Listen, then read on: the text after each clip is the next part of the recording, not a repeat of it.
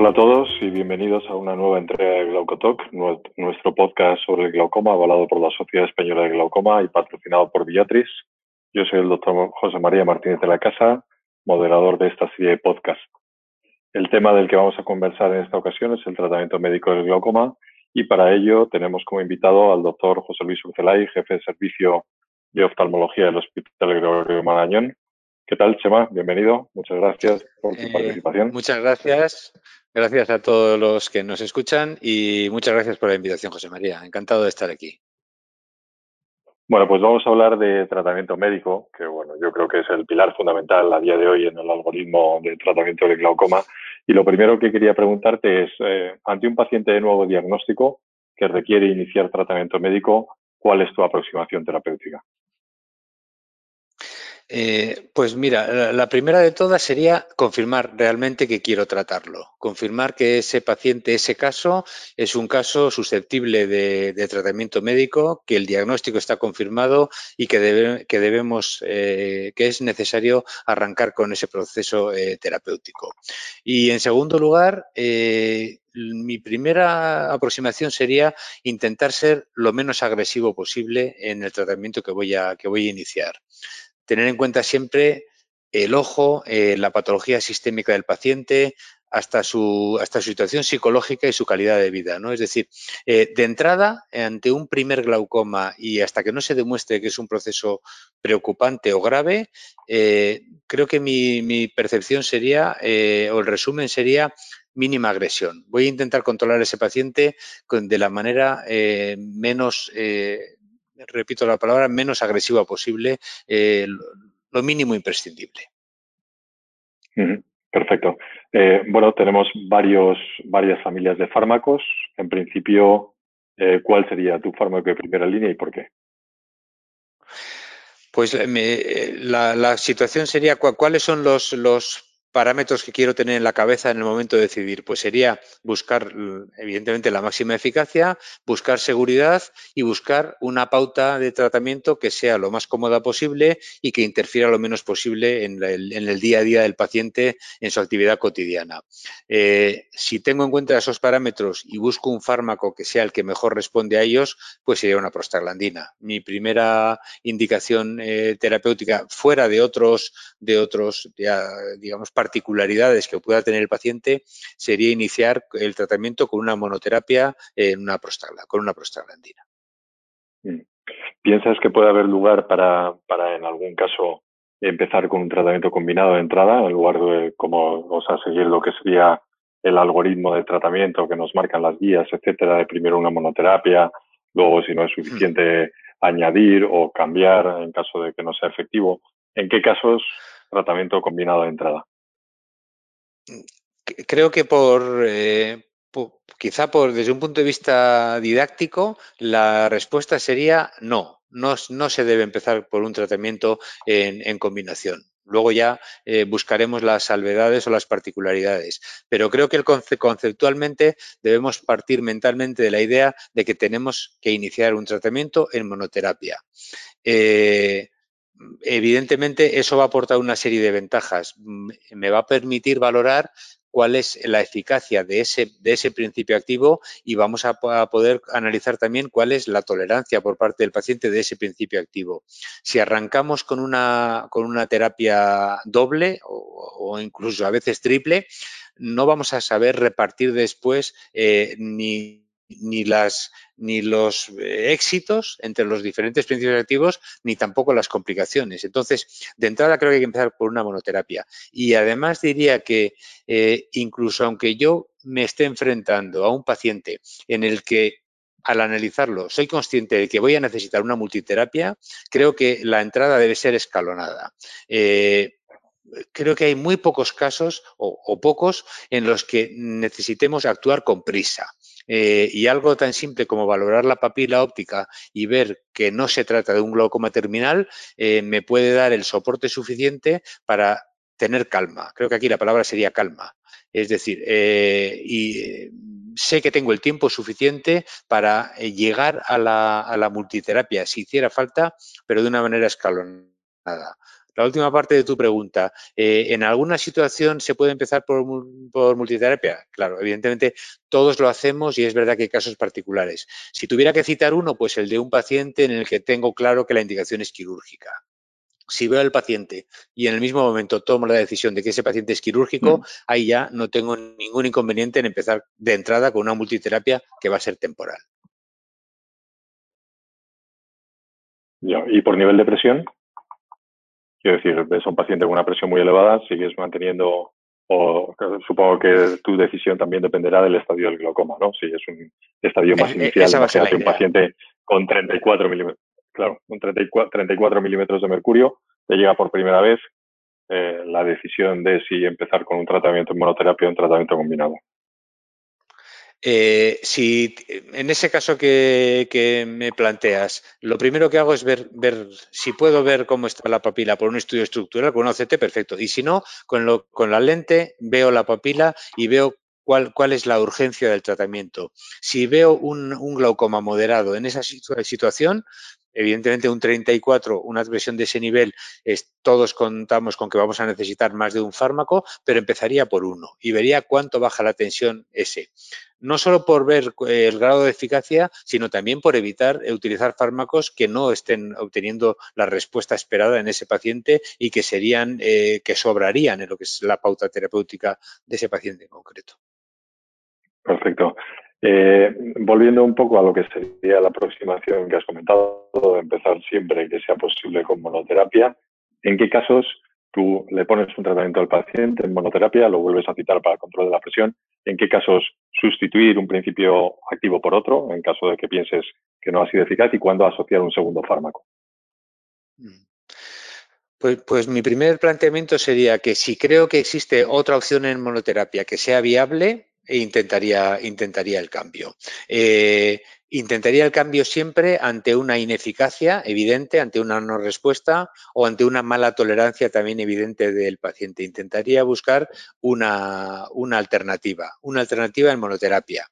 Eh, por definir en qué momento eh, ya no me planteo la sustitución y voy a asociar, pues sería en aquella situación en la que veo que el, tratamiento, el primer tratamiento que he instaurado ha sido eficaz, ha bajado el porcentaje que cabe esperar de ese fármaco, eh, pero eso no se acerca o no alcanza el objetivo que tengo para ese paciente. En ese caso, pasaría a la asociación.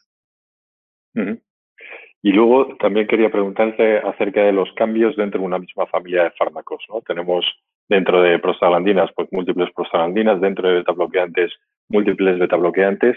¿Hay algún escenario en el cual te plantees cambiar dentro de una misma familia de fármacos de un principio activo a otro? Quizá podríamos separarlo aquí en dos aspectos.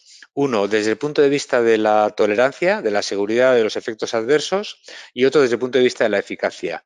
Eh, creo que mm, mm, e, es, bastante frecuente que eh, sea aconsejable cambiar un, fármaco a otro dentro del mismo grupo terapéutico buscando una mejor tolerancia o buscando limitar efectos adversos que pueda estar produciendo eh, uno, de los, uno de los eh, de los fármacos de ese, de ese grupo terapéutico. ¿no? Si yo tengo cuatro o cinco eh, fármacos en un o tres dentro del mismo grupo terapéutico y eh, es el que estoy utilizando me genera una mala tolerancia, unos efectos adversos que creo que otro del grupo puede, puede evitar, pues evidentemente me parece un buen motivo para cambiar dentro del grupo. Y esto va unido a la, segunda parte, a decir, ¿a ¿cuándo tengo que cambiar por eficacia? Pues eh, eh, es verdad que a veces están descritas eh, diferentes niveles de eficacia con pequeñas, frecuentemente con pequeñas diferencias entre fármacos del mismo grupo. Bueno, pues creo que en este caso, solo en aquellos pacientes en el que realmente esa diferencia de 1, 2, lo que sea milímetros de mercurio pueda tener repercusión clínica es en aquellos en los que cambio por eficacia. Pero es mucho más frecuente que busque el cambio buscando una mejor tolerancia porque puede ocurrir que eh, un descenso tensiona, que digamos que todos los, medicamentos de un determinado grupo sean suficientes para alcanzar la presión objetivo que tengo y que realmente mm, me, me compense más buscar una buena tolerancia, buscar no provocar efectos adversos, buscar que el fármaco sea más agradable para el paciente, que buscar un punto más de eficacia que puede no ser imprescindible en ese caso. Mm, muchas gracias.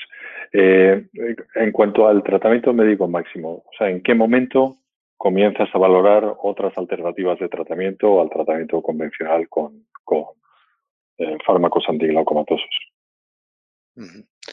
Sí, la verdad es que si, uno de los planteamientos debe ser individualizado, evidentemente sería este, ¿no? Pero, pero bueno, voy a intentar responder a tu. Es, es clásico que la respuesta en este caso eh, sería, o la mayor parte de los de los oftalmólogos podríamos responder quizá que dos fármacos, eh, dos colirios, perdón, dos envases, tres principios activos puede ser un poco eh, algo que todos consideramos quizá como, como el límite, ¿no? Evidentemente va a depender eh, claramente de cómo está la superficie ocular, cuánto, qué tal tolera el paciente ese tratamiento, qué capacidad tiene de, de, instilárselo él, lo que ah, llaman los, o lo que se llama en algunos estudios ingleses, el incumplimiento involuntario, ¿no? Pacientes que tienen eh, que, que, no se ponen las gotas porque tienen una limitación física y dependen de un tercero, porque ellos no tienen una buena van, a influir muchas cosas. Yo lo suelo intentar resumir cuando tengo en las sesiones con nuestros residentes, lo intento resumir siempre de una manera. Cuando yo paso de un fármaco a dos fármacos, la pregunta que me gustaría hacerme es decir, ¿se puede operar? Paso a dos fármacos, no parece un tratamiento excesivo, pero me pregunto, ¿se puede operar? Puede ocurrir que tenga una catarata, que sea un desfoliativo, que tenga algo que pueda haber cierto beneficio en la cirugía. Y la pregunta sería, ¿se puede operar? Y el siguiente paso, cuando paso de dos fármacos a tres, me haría la pregunta en negativo. ¿Por qué no se opera? Me tengo que justificar a mí mismo por qué un paciente que pasa a tres fármacos no se opera. Creo que con esas dos preguntas que, nos deberíamos plantear siempre en el momento de hacer el paso de escalón terapéutico, se podrían, eh, se podría aclarar un poco, eh, al menos mi postura frente, frente a esto. Has hablado en tu respuesta del incumplimiento eh, ¿Piensas que es el cumplimiento o el mal cumplimiento un problema en el tratamiento de glaucoma y qué podemos hacer para mejorarlo? Pues yo creo que aquí lo, primero que hay que hacer, eh, José María, es una especie de cura de humildad. ¿no? Eh, todos pensamos que el incumplimiento es algo que les pasa a los demás y que nuestros pacientes, nosotros somos súper empáticos, somos los somos unas unos, pacientes, unos oftalmólogos que transmiten muchísimo, que nuestros pacientes están convencidos y que el incumplimiento no existe en nuestras manos. ¿no? Pues creo que aquí hay que ser autocrítico, creerse las estadísticas y tener claro que nuestros pacientes, igual que los demás, tampoco cumplen el tratamiento correctamente. Creo que es el gran reto de un proceso asintomático, irreversible, crónico. Es decir, el glaucoma es la trampa, es la enfermedad, parece que está diseñada para, para que el incumplimiento sea el gran problema, ¿no? Es de, es de diseño, tiene todo lo malo. Es, la enfermedad es asintomática, es progresiva, es irreversible, y encima, los fármacos hacen que el paciente se encuentre peor el día que se los pone que el que no se los pone, con lo que parece que alguien ha diseñado esta enfermedad para ir en contra del cumplimiento. Creo que es nuestro gran problema y hay que asumirlo así. ¿Qué podemos hacer? Mm. Pues facilitar pautas, intentar que la pauta sea lo más fácil de cumplir posible, intentar que los tratamientos sean poco agresivos y que el paciente los tolere bien, pero todo esto probablemente no resuelve el problema. Los pacientes en las encuestas y en los estudios que se hacen, un motivo básico es el olvido, se les olvida ponerse las gotas. Eh, para eso, sabes, eh, hemos, hemos colaborado eh, ambos en, sistemas de alarma, de avisos, de tal, que tampoco no terminan de rematar. Creo que eh, la mejor manera, que es la más complicada de todas, que es que tuviéramos más tiempo. Los pacientes que en las encuestas suelen argumentar que echan de menos que alguien les explique la importancia de todo esto. Es decir, nos piden tiempo, nos piden charla, concienciación y que hablemos con ellos, que justo es lo que casi nunca tenemos. Entonces, creo que la clave sería hablar con el paciente y sobre todo también hablar con el entorno, involucrar a la familia para que todos sean conscientes de la importancia de que algo tan que parece tan nimio como ponerse una gota es realmente un tratamiento tan importante como ponerse una inyección cada mes de un fármaco antiinflamatorio, ¿no? lo que sea. Mm. Muy bien. Vamos a hablar algo también de, efectos adversos y contraindicaciones de los fármacos, porque yo creo que es un aspecto fundamental, sobre todo para aquellos que nos escuchan, que están empezando a tratar, sobre todo residentes más jóvenes, están empezando a tratar pacientes con glaucoma y posiblemente donde realmente podemos tener un problema es en una contraindicación pues eh, relativa o absoluta a alguno de estos fármacos, ¿no? Entonces quería, o, bueno, eh, tratar brevemente contigo, pues cuáles son, porque muchas veces no está muy claro o, no hay cierta, cierta, cierto desconocimiento bloqueantes que, pues, que con más frecuencia pueden dar lugar a, a problemas sistémicos. ¿Cuáles serían, bajo tu punto de vista, las contraindicaciones absolutas de, un paciente para pautarle un beta bloqueante? Hmm. Pues yo creo que la, eh, la, verdad es que si nos ceñimos a contraindicaciones absolutas, nuestros fármacos tienen pocas. Eh, en este caso, los beta bloqueantes sí que tienen algunas que hay que destacar. Eh, cualquier proceso respiratorio de tipo EPOC, asma, cualquier eh, eh, limitación al flujo aéreo es una, debe ser una contraindicación, absoluta para utilizar beta bloqueantes. De la misma manera que la patología cardíaca, pero aquí hay que especificar, no todo paciente cardiópata tiene eh, contraindicados los beta bloqueantes y sí tener en cuenta que la contraindicación va orientada a arritmias de lentas, a bradicardias o a bloqueos, a bloqueos auriculoventriculares, bloqueos importantes respondiendo a, eh, me ciño a lo que serían contraindicaciones absolutas, ¿eh, José María? O sea, decir, absolutas. Probablemente sí, Sí, mm, sí porque la pregunta era a colación porque muchas veces viene un paciente refiriendo que ha tenido un infarto, que ha tenido un problema cardíaco distinto de los que has comentado, de un, de una, un bloqueo auriculoventricular o, una bradicardia sinusal severa, etcétera. Y, esos pacientes, pues muchas veces eh, descartamos la utilización de beta bloqueantes cuando el paciente muchas veces ya viene beta bloqueado sistémicamente eh, por, su propio cardiólogo. ¿no? Bueno, pues era un poco el comentario. De las otras familias de fármacos, de las prostaglandinas, alfa-agonistas, inhibidores de anidrasa carbónica, pues, pues lo mismo, contraindicaciones absolutas realmente hay pocas. Si, tuviera que citar una, pues eh, me viene a la cabeza siempre los alfa-adrenérgicos y los niños, ¿no? Contraindicación absoluta. En el resto, pues yo creo que son contraindicaciones que lo que van a marcar es que un fármaco pierda, digamos, la primera línea. ¿no? Es decir, eh, un paciente con un, eh, quizá con un antecedente de una patología macular, un edema macular, eh, una inflamación activa o, en el pasado reciente, un antecedente de herpes, pues son cosas que nos pueden hacer probablemente pensar que la prostaglandina no sea para ese paciente la primera línea. Pero llegado el caso y si los necesitamos y con una supervisión correcta, se podrían utilizar. Mm. Has, comentado lo de los alfa-agonistas y los niños y yo creo que es importante recalcarlo. Eh, has hablado de contraindicación absoluta. ¿Hasta qué edad? Sí. ¿O va más en función del peso? Coméntanos un poquito. Sí, probablemente va más en, relación con el peso, pero es verdad que eh, aquí sí que habría que intentar eh, poner el foco aquí porque las, las, los efectos adversos pueden ser muy graves. Y además, quizá también tiene la trampa de que es un fármaco que utilizamos habitualmente en adultos y si no tenemos esa información no sospechamos la gravedad del de, uso en niños, en niños que no tienen la barrera hematoencefálica madura, el paso al sistema nervioso central puede generar complicaciones muy graves que pueden llevar hasta convulsiones, coma, etcétera. Eh, el límite, pues no está claro, eh, algunos trabajos hablan de ocho años, eh, pero probablemente sea más interesante fijarse en el peso. Se habla de 20 kilos de peso como un poco el límite, siempre y cuando, y me gustaría hacer esta salvedad, el niño no tenga alguna otra patología coexistente que pueda generar una mayor predisposición en su sistema nervioso central, alguna alteración cerebral. Pero por poner una cifra, pues probablemente 20 kilos. Mm. Eh, en ocasiones, bueno, pues por, por, la situación del paciente, por la causa que sea, tenemos que pautar un inhibidor de anhidrasa carbónica sistémico tipo acetazolamida, es el más, el más común, Eh, ¿Cuánto tiempo es posible mantenerlos? ¿Debemos realizar algún control sistémico para, para, bueno, pues para ver cuánto tiempo podemos mantener a ese paciente con ese tratamiento? La mayoría de las veces va a ser un tratamiento provisional hasta una cirugía, hasta la, la, seguramente hasta una cirugía, pero bueno, en ocasiones se puede prolongar más. Entonces, bueno, pues ¿qué controles deberíamos hacer? Sí, es verdad que todos intentamos plantearlo como un tratamiento temporal, pero a veces, desafortunadamente, eh, o no podemos hacer esa intervención o hay alguna limitación para hacerlo.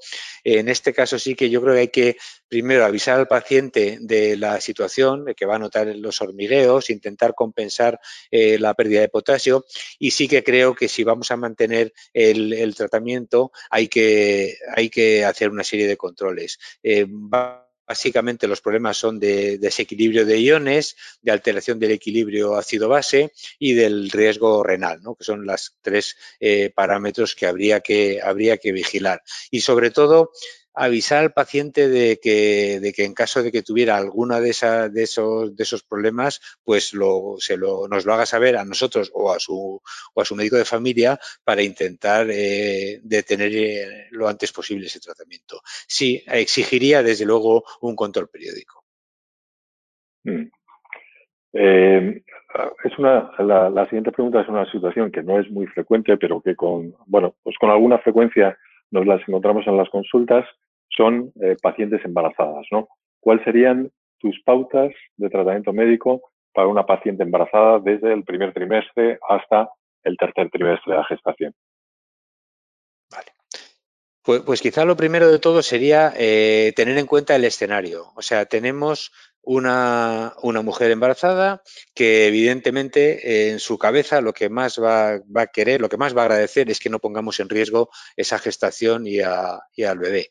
Entonces, eh, siempre que podamos, yo intentaría quitar el tratamiento. Es decir, eh, igual que hablábamos antes en la valoración inicial del glaucoma, una valoración inicial de cuánto eh, de, evolucionado está ese glaucoma, cómo está ese nervio óptico, el campo visual, cuál es el escenario. Y a la mínima que eso nos lo permita, quitar el tratamiento. Quitar el tratamiento. Y aquí hay que tener en cuenta que la gestación va a evolucionar a nuestro favor.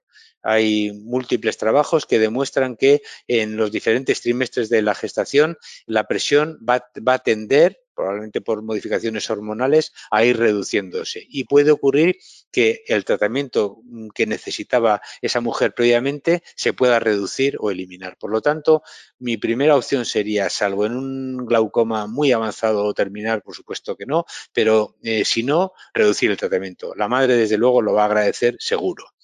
Y a partir de ahí, pues eh, no existen, evidentemente, estudios eh, realizados en gestantes que nos garanticen ningún fármaco, pero por la experiencia en otro tipo de especialidades, pues sabemos que los betabloqueantes se, se han utilizado con cierta frecuencia en gestantes, son fármacos en principio eh, que se pueden utilizar, y sí que hay autores que los, los separan por trimestres, de manera que el betabloqueante podría ocupar los tres trimestres, si fuera necesario, los alfa-adrenérgicos podrían ser utilizados al principio de la, gestación y las prostaglandinas no deberían ser utilizadas por su posible efecto eh, eh, provocador de, un, de, una, de una desencadenante del parto de, eh, en las fases finales de la gestación. Pero si me tengo que quedar con uno, me quedaría con los beta bloqueantes. Mm, Luego, eh, yo, creo que la última revolución o la, la, sí, la última revolución en el tratamiento médico del glaucoma, yo creo que fue el lanzamiento del Salatani, de eso ya casi hace 25 años, ¿no? O incluso más. Eh, ¿Tenemos algún fármaco, algo prometedor así en el horizonte próximo del tratamiento médico del glaucoma? Pues lo, primero es que la reflexión que has hecho es, ciertamente deprimente. Eh, es verdad que con todos esos años de evolución del, salatán, eh, sigue siendo eh, el latanopros el, el, fármaco que, primero, el, último que hizo un, gran cambio, y segundo, una primera opción de, tratamiento, un fármaco de primera línea. por lo tanto, ojalá hubiera habido más novedades, ¿no? La evolución de los últimos años desde el punto de vista de nuevas moléculas ha sido ciertamente desalentadora. ¿no? Eh, quizá los únicos que han llegado a la clínica son los inhibidores ROC, los inhibidores de la quinasa, eh, tanto en monoterapia como asociados a, como asociados a prostaglandinas, que sí que es verdad que permiten o, ponen en nuestra, en nuestra disposición una vía un, mecanismo de acción eh, que, permite asociarse a cualquier otro fármaco, eh, desde ese punto de vista son muy interesantes, con un efecto aceptable, pero todavía, o al menos que, van confirmando desgraciadamente que la tolerancia es tirando a, mala, con una tasa de, hiperemia importante, incluso con eh, hemorragia subconjuntival, es decir, con una alteración no grave, pero sí que, que dificulta su utilización a, largo plazo de manera crónica. Y también, bueno, pues llevamos unos años hablando de los sistemas de liberación controladas de fármacos antiglaucomatosos, ¿no? hay, bueno, pues implantes de bimatopros en cámara anterior, implantes de trabopros que se pueden colocar a nivel del ¿Qué opinas de estos sistemas de liberación controladas? ¿Piensas que pueden ser para todo el mundo? Eh, ¿Para una determinado, un determinado eh, perfil de paciente? ¿Cuál, es tu opinión? Eh, la, verdad es que si habláramos en abstracto como concepto sería perfecto, es decir, en una enfermedad eh, que requiere una, instilación repetida, crónica, eh, de la que como hemos hablado el gran problema es, el cumplimiento, como concepto sería perfecto un sistema de liberación. Por lo tanto, en teoría, perfecto, por ahí deben ir las cosas y para todos los pacientes. ¿Cuál es la realidad? Que vías de administración que son agresivas, que supone inyectar un fármaco, por ejemplo, en cámara, en cámara anterior, eh, pues mm, son problemáticas y por lo tanto habría que limitarlas ya a un perfil a un perfil mm, reducido, reducido de pacientes en lo que esté muy justificado.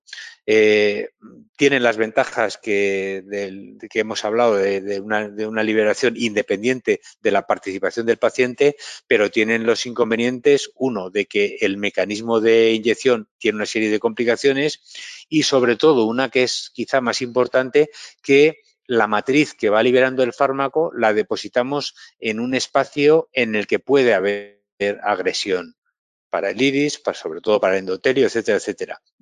Y quizá el tema que me parece todavía más decepcionante es que en ocasiones estamos viendo cómo matrices liberadoras han liberado ya todo el, principio activo, pero todavía la matriz se conserva en esa posición, en la que ya lo que nos podemos encontrar es que no tengamos ya ningún beneficio y sin embargo ese, ese cuerpo extraño pueda generar todavía problemas. No sé si estás de acuerdo con este planteamiento, pero creo que lo que está ocurriendo con, eso, con esas matrices liberadoras nos está resultando un poco decepcionante. Sí, absolutamente de acuerdo. Y además muchas veces se, se equipara con el hecho bueno, pues de la explosión que han tenido las inyecciones intravítreas para el tratamiento de la degeneración macular asociada a la edad, pero claro, asumir los riesgos en una patología que es potencialmente o que puede llevar potencialmente a la ceguera frente al glaucoma, que es una enfermedad de una evolución más lenta, más crónica, yo creo que son dos dos, eh, dos eh, evoluciones que no tienen nada que ver, ¿no? No sé cuál es tu opinión. Sí, totalmente de acuerdo. Estoy completamente de acuerdo con eso. Mm. Bueno, pues yo creo que hemos llegado al final. Ha sido un verdadero placer. Yo creo que hemos cubierto todos los aspectos del tratamiento médico del glaucoma. Eh, muchísimas gracias, como siempre, por tu colaboración. Lo repito, un placer. Y, y bueno, pues hasta, hasta la próxima hasta la próxima edición de Guanacotoc. Muchas gracias, Chema. muchas gracias, ha sido un placer. Muchas gracias.